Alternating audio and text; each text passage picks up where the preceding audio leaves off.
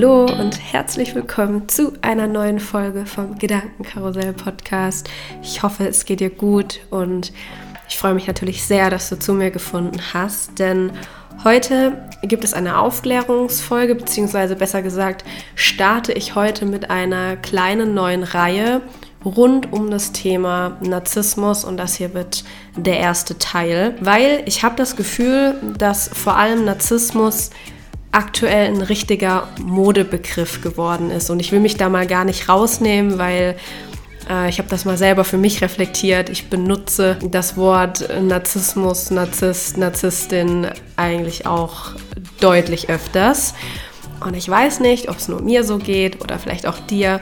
Ich finde, man hört es wirklich inzwischen an jeder Ecke oder ich lese es auch total oft äh, in den Kommentaren auf Social Media, gerade bei Personen des öffentlichen Lebens oder die mal im Fernsehen mitgemacht haben. Sobald jemand sehr selbstverliebt zu sein scheint, sehr überzeugt von sich ist, jemanden öffentlich runtermacht, fertig macht, äh, unreflektiert ist unempathisch auftritt ähm, und ja, Schuld super gerne auf andere schiebt, hört, liest man sofort, oh mein Gott, was für ein Narzisst oder was für eine Narzisstin. Und auch ich selber habe meinen Ex ja in der Vergangenheit äh, schon öfters mal als Narzissten betitelt, habe da auch ganz viel mit meiner Therapeutin mal drüber gesprochen und klar, narzisstische Züge sind da absolut da, da braucht man nicht drüber diskutieren, aber je mehr ich mich jetzt mit diesem Thema auseinandergesetzt habe und auch darüber lese, desto eher werde ich vorsichtiger mit so einer Behauptung. Also nehme das nicht mehr so schnell in den Mund. Und aus diesem Grund finde ich es sehr wichtig, mehr darüber zu sprechen, aufzuklären über diesen Narzissmus, weil ja, laut unserer Gesellschaft, gerade vor allem auch in der Social-Media-Welt, die ja gefüllt ist mit Selfies, mit irgendwelchen posierenden Bildern, wo auch einfach viele nach Karriereerfolg ansehen, Bewunderung, nach Perfektion streben.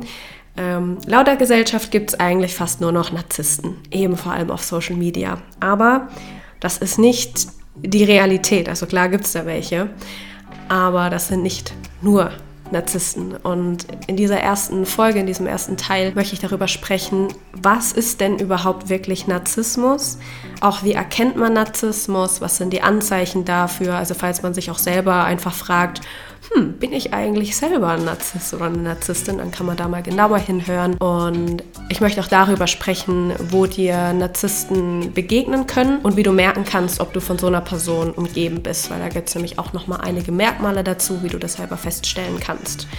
Genau, in der nächsten Folge werde ich dann noch auf die unterschiedlichen Typen sowie Hintergründe eingehen. Habe dazu nochmal sehr viel recherchiert und bin mir sicher, dass du sowohl hier als auch in der nächsten Folge ein paar neue Erkenntnisse gewinnen kannst. Deswegen, falls es dich interessiert, wünsche ich dir jetzt einfach ganz viel Spaß beim Zuhören.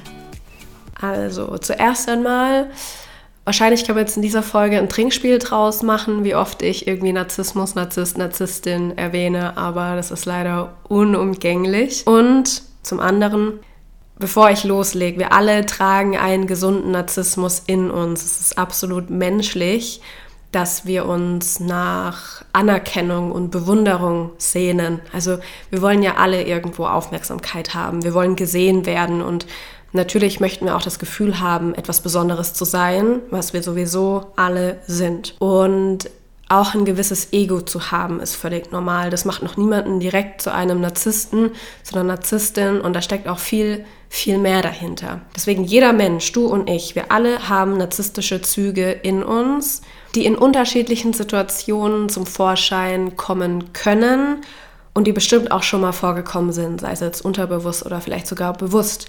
Und das ist auch nicht sofort negativ. Ich weiß, dass das super gerne negativ behaftet ist. Aber ein gesunder Anteil an Narzissmus, der ist wichtig für das Selbstbewusstsein. Das Problem ist nur, dass es Menschen gibt, bei denen sind diese Züge eben übermäßig stark ausgeprägt und genau darüber sprechen wir heute.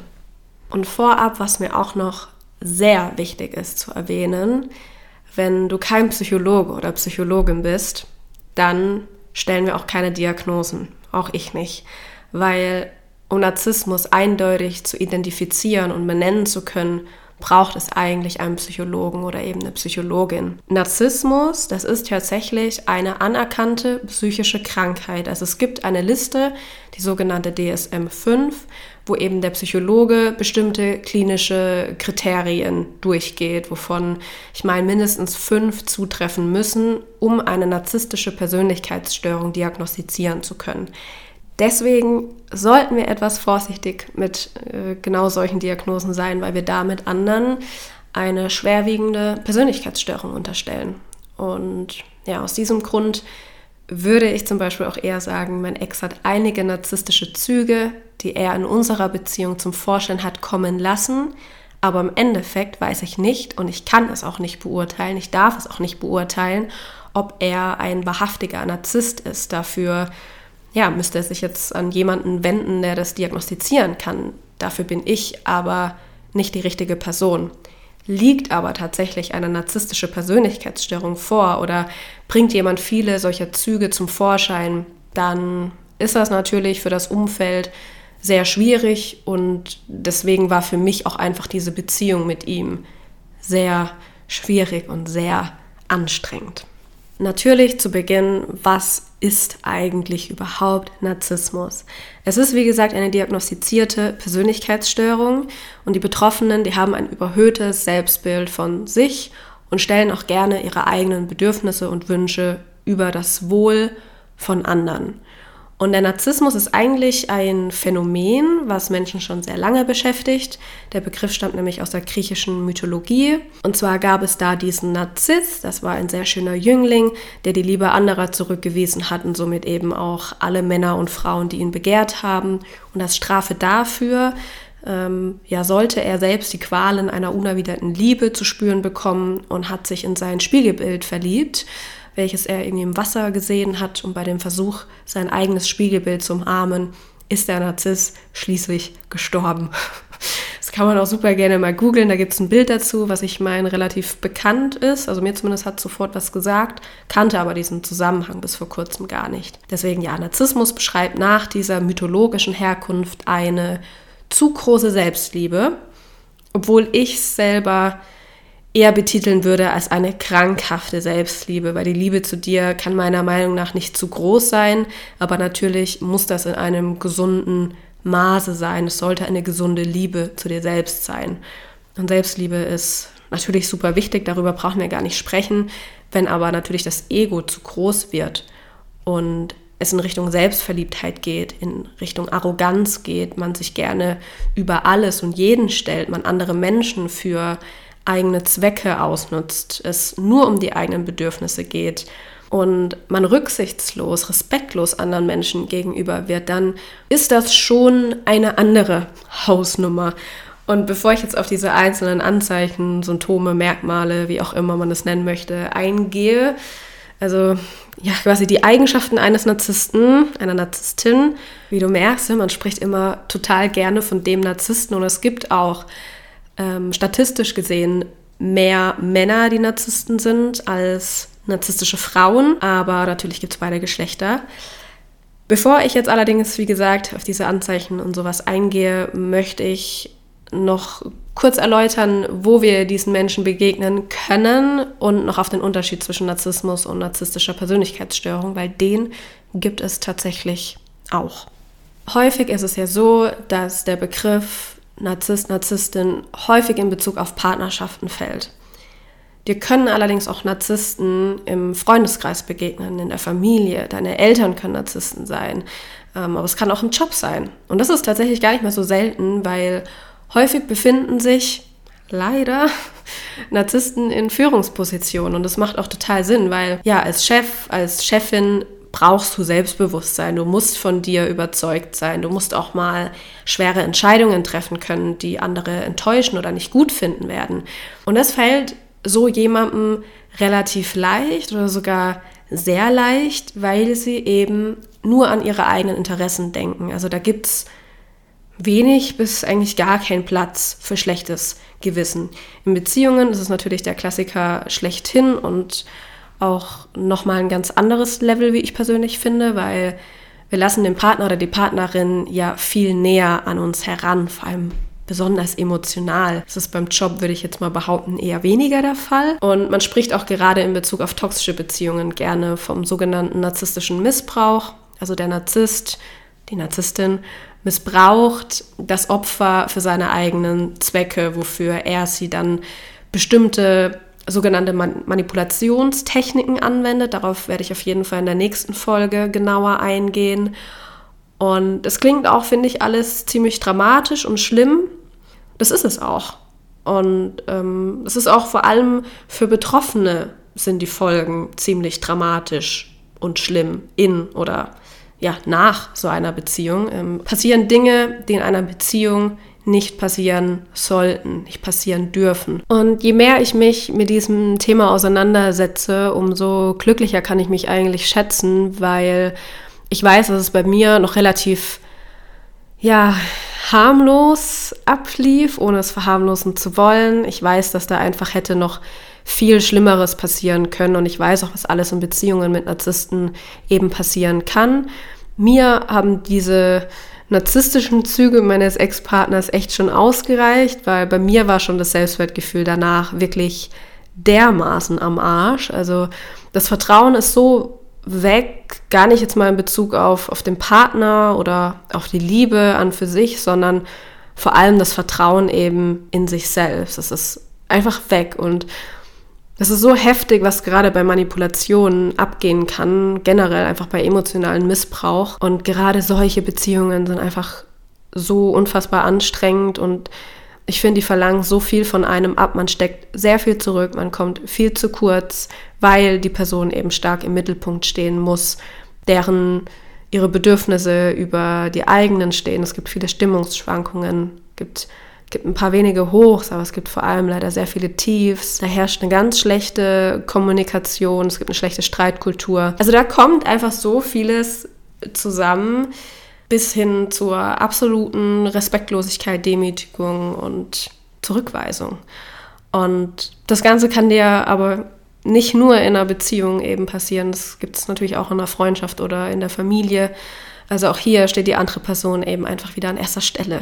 Es gibt wenig Unterstützung, es gibt viel Neid, viel Missgunst, viele Schuldgefühle und einfach, ja, wenig Platz für dich, für dein Sein, so wie du bist, weil das ist einfach nie gut genug und es ist immer ganz viel falsch, was du machst und wie du bist, wer du bist und die andere Person steht einfach immer über dir und ist besser als du. Deswegen, ja, Surprise, Narzissten können dir überall bei zwischenmenschlichen Beziehungen begegnen, nicht nur in der Liebesbeziehung. Prinzipiell kann man sich, finde ich, aber ganz gut merken und sollte man auch immer sich vor Augen führen, je enger die Bindung zu einer narzisstischen Person ist, desto ungesünder ist die Beziehung für dich und für deine mentale Gesundheit.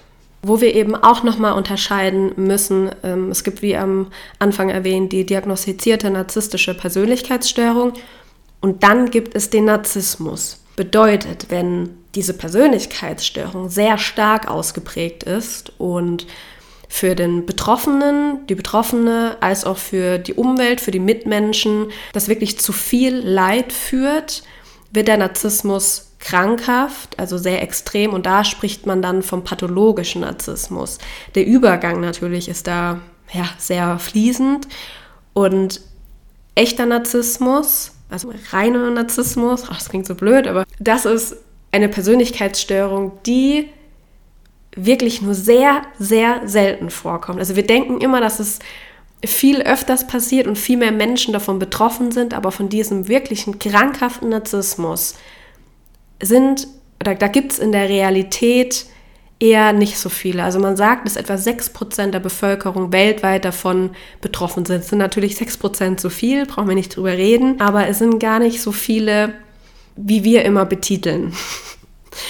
Und begegnet uns quasi ein Narzisst, so wie wir denken im Alltag, handelt es sich eher einfach um einen Menschen mit narzisstischen Zügen oder mit vielen narzisstischen Zügen als um einen echten Narzissten. Und ich finde das ganz wichtig zu erwähnen, weil wir eben mit dieser, mit dieser Diagnose sehr gerne und sehr leicht um uns werfen. Wir betiteln sehr schnell jemanden als Narzissten. Wie gesagt, ich nehme mich da absolut nicht raus.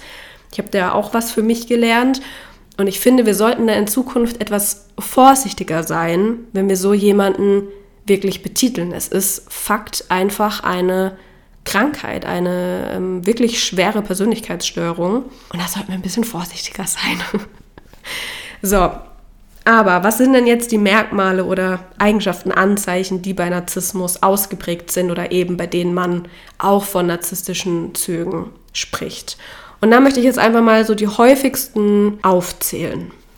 Es ist jetzt auch keine bestimmte Reihenfolge, das, was ich jetzt als erstes nenne, das kommt am häufigsten vor, sondern es sind einfach prinzipiell generell sehr häufige Anzeichen dafür. Und wenn wir mal anfangen, natürlich, was definitiv ein Merkmal ist, ist ein, ein äh, grandioses, außerordentliches Gefühl der eigenen Wichtigkeit. Also sie halten sich für sehr bedeutungsvoll und besser als alle anderen, idealisieren sich selbst und erwarten auch von anderen, dass sie besonders bevorzugt behandelt werden und ähm, jeder auch automatisch auf ihre Erwartungen eingehen, weil alles andere würde ja gar keinen Sinn machen. Sie haben den Wunsch nach bedingungsloser Bewunderung, also sie brauchen sehr viel Aufmerksamkeit und Ansehen. Sie sind tatsächlich auch meistens sehr beliebt, weil sie wissen, wie man Menschen für sich gewinnt, sind auch sehr kontaktfreudig und kommunikativ, haben ein verdammt großes Ego, neigen zur Besserwisserei, sind stark bzw. auch nur auf sich selber fokussiert, außer wenn es jemanden gibt, der ihnen beim Erreichen von Zielen helfen kann, dann fokussieren sie sich auch gerne mal auf die Person, die sie dafür ausnutzen können, wollen. Mm, dann halten sie sich auch lieber oder gerne in der Gesellschaft von Personen auf, die ja, ihrer würdig sind und ihrem Status auch gerecht werden, mit Menschen, mit denen sie gerne gesehen werden möchten, ähm, neigen zur Überheblichkeit, Arroganz, natürlich im Sinne von einer herablassenden Art und Weise anderen gegenüber, streben stark nach Dominanz, nach Macht, Schönheit ist vor allem wichtig, Perfektion und Erfolge, also sie beschäftigen sich auch sehr viel mit Themen rund um Geld, Karriere, Beruf, Luxus und Statussymbole. Sollten Sie mal einen Misserfolg haben, dann kann Sie das wirklich in schwere Krisen stürzen. Und da werde ich in der nächsten, im nächsten Teil nochmal näher drauf eingehen. Ähm, sie sind sehr kontrolliert, brauchen auch ganz viel Kontrolle, führen eher emotional distanzierte Beziehungen, also mehr auf dieser Sachebene in Beziehungen gibt es auch wenig Geben und Nehmen. Also sie haben hohe Erwartungen an die andere Person, sehen sich selbst aber ja, jetzt nicht zu einer Gegenleistung verpflichtet, sind eher misstrauisch gegenüber anderen Menschen, sehr verschlossen, was auch so die eigenen Emotionen angeht, ähm, haben auch starke negative Emotionen in sich, also neigen dazu, aufbrausend zu sein, neidisch zu sein, eifersüchtig, beleidigt und wirklich auch gekränkt, wenn sie zum Beispiel verletzt werden, enttäuscht werden oder sie sich hintergangen fühlen. Also neigen auch so ein bisschen zur Rachsucht, können nicht vergeben,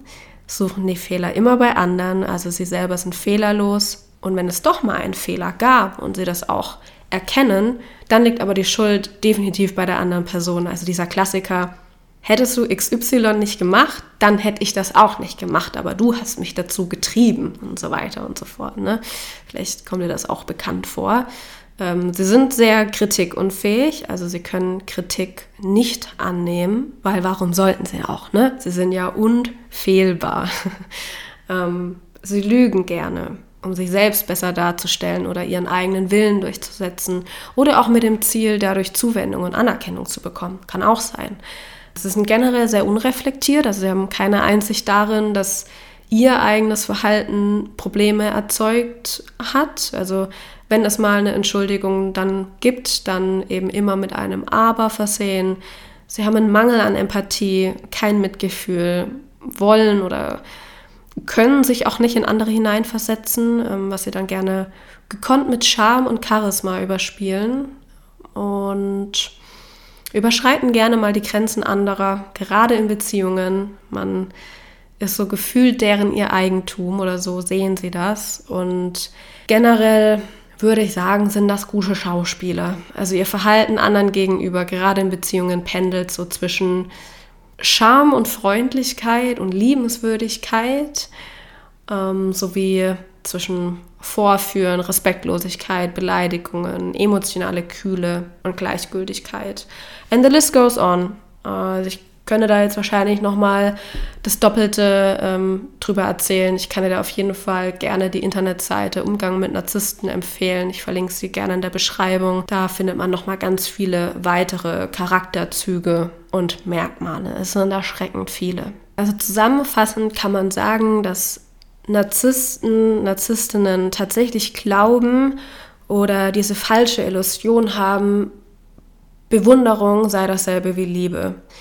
Weil das am Ende natürlich auch das ist, was sie brauchen und was jeder Mensch braucht. Und das, was sie da machen, kostet, wenn man, wenn man so drüber nachdenkt, ja auch bestimmt super viel Energie, weil sie denken, sie müssen immer mehr leisten, um anerkannt und begehrt zu werden.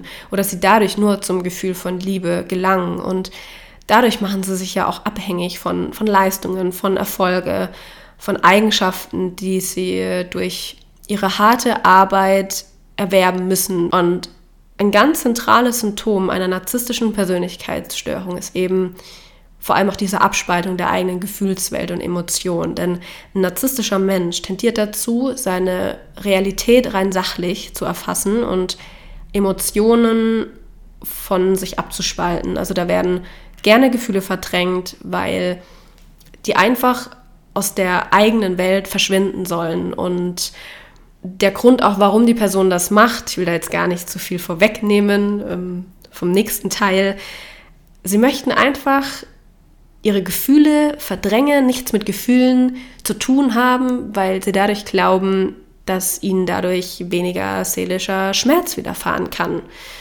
Und da möchte ich auch super gerne den Erich Fromm zitieren, das habe ich mir aufgeschrieben. Das ist ein ganz bekannter Psychoanalytiker und Philosoph. Der hat zu Narzissmus nämlich gesagt, der narzisstisch Orientierte erlebt nur das als real, was in seinem eigenen Interesse existiert, während die Erscheinungen in der Außenwelt für ihn keine Realität besitzen, sondern nur darauf erfahren werden, ob sie für ihn selbst von Nutzen oder gefährlich sind. Und das macht für mich total Sinn. Also narzisstische Menschen leisten ja auch in Wirklichkeit sehr viel. Die sind unter anderem auch sehr fleißig, sehr ehrgeizig. Eben aber mit dem Ziel, in eine Machtposition zu gelangen, mit dem Irrglaube, dass sie dann vor Verletzungen sicher zu sein scheinen. Also dieses Gefühl von Macht gibt ihnen im Endeffekt Sicherheit. Und keiner wird sie da oben ernsthaft kritisieren. Sie geben die Richtung vor, beurteilen oder verurteilen alles und jeden, kontrollieren alles Mögliche in ihrem Umfeld. Aber im Endeffekt, ohne da jetzt zu viel von der nächsten Folge wegzunehmen, es ist alles nur ein Selbstschutz. Und natürlich, wenn man sich diese Anzeichen und Merkmale, Eigenschaften, wenn man sich das anschaut, super unsympathisch und mega toxisch für, für das Umfeld, ganz klar. Falls du trotzdem dir noch nicht so wirklich sicher bist, hm, bin ich gerade von so einer Person umgeben, ähm, jemand, es muss nicht dieser klassische Narzisst sein, ne? wir haben gelernt, so viele gibt es von denen gar nicht. Und oftmals sind sie das auch nicht, sondern das sind Personen, die einfach einige narzisstische Züge haben. Ähm, dann möchte ich noch gerne jetzt zum Schluss ein paar Beispiele oder Situationen nennen. Ähm, vielleicht kommt dir da was bekannt vor. Ich kann da auf jeden Fall für mich bei fast allen Punkten, die ich jetzt kurz äh, angehe, einen Haken hintersetzen. Und ich habe auch schon mal ein bisschen, falls sich das äh, mehr interessiert, meine Geschichte, äh, eine Podcast-Folge dazu gemacht. Ich meine, das war Folge 16, wo ich über meine toxischen Beziehungen gesprochen habe und über die sogenannten roten Flaggen und Anzeichen und habe da sehr viel Persönliches erzählt. Da kannst du total gerne auch mal reinhören. Genau, aber so, wie bekommst du es zu spüren? Also, zum einen, du wirst ständig runtergemacht, klein gehalten, abgewertet und gibst auch gerne nach, weil du genau weißt, dass es ansonsten wieder zu Streit führt und du auf Unverständnis stößt. Die Person verträgt keine Kritik, egal wie sehr du darauf bedacht bist, deine Worte zu wählen. Bei jeglicher Kritik wirst du beleidigt, die Person wird vielleicht sogar wütend oder aggressiv.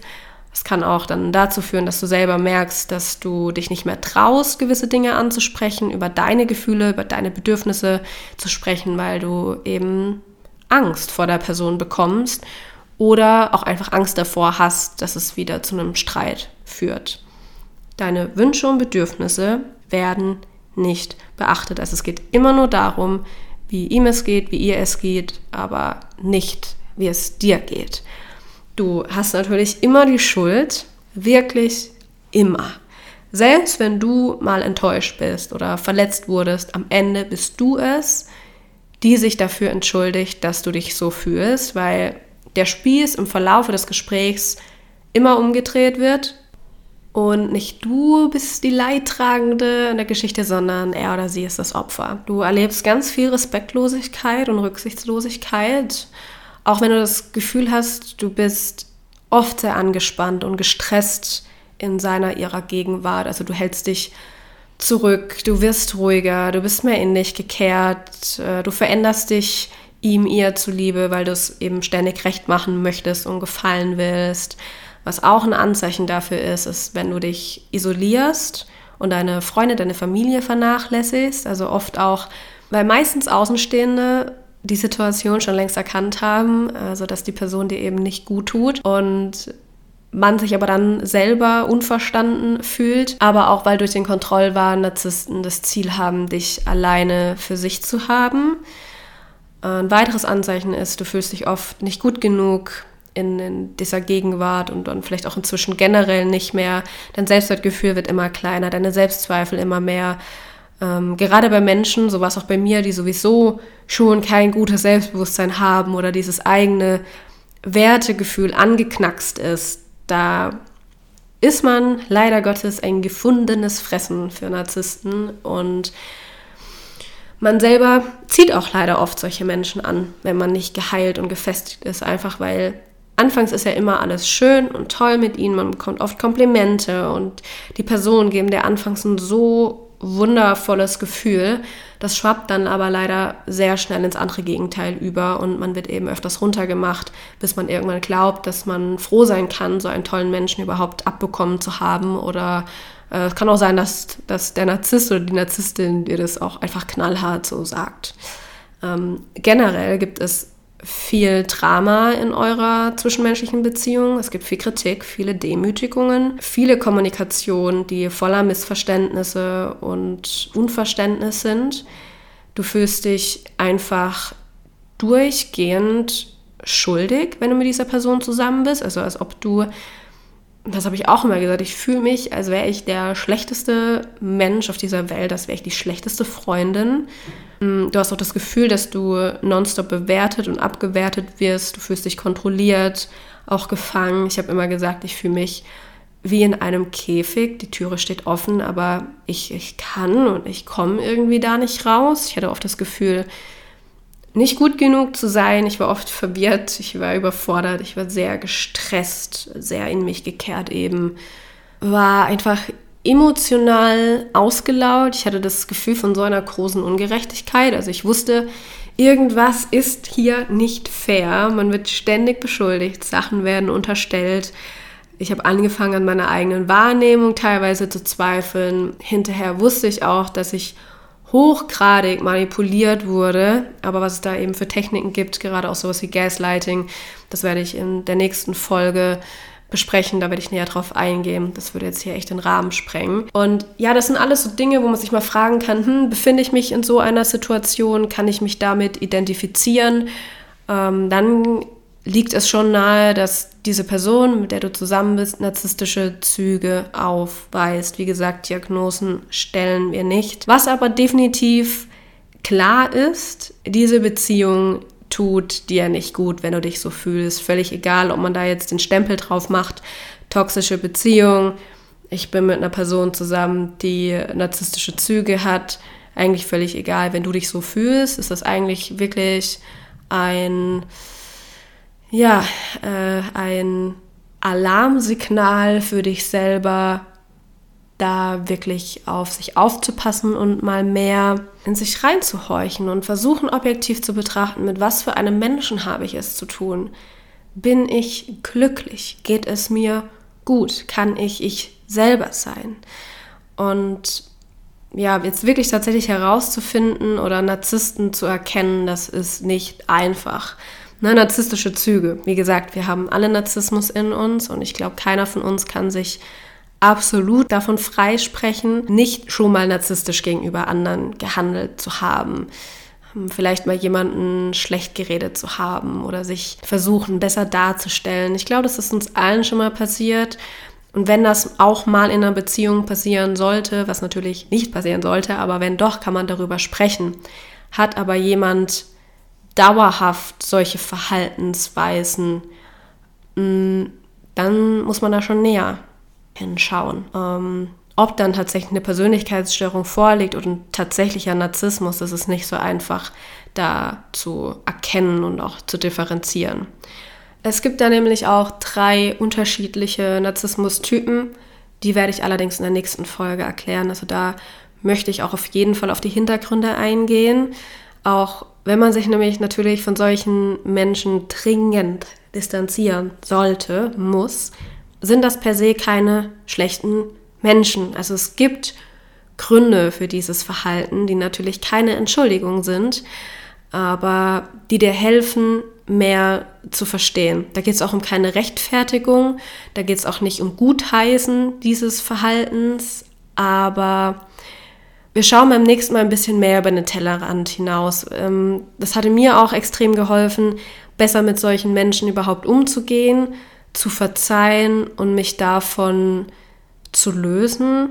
Und ja, da werde ich beim nächsten Mal drauf eingehen. Ich hoffe, diese Folge jetzt hier hat dir gefallen. Falls ja, würde ich mich sehr freuen, wenn du mir eine Bewertung hinterlässt. Kann man inzwischen auch auf Spotify machen, falls du das nutzt. Und falls du das Gefühl hast, noch mehr Menschen sollten auf diesen Podcast stoßen oder sich diese Folge anhören, würde ich mich sehr stark über eine positive Bewertung freuen oder wenn du diese Folge an einen Freund oder eine Freundin weiterleitest. Genau, in diesem Sinne, ich wünsche dir jetzt noch einen wundervollen Tag. Fühle dich von Herzen umarmt und es ist so, so schön, dass es dich gibt.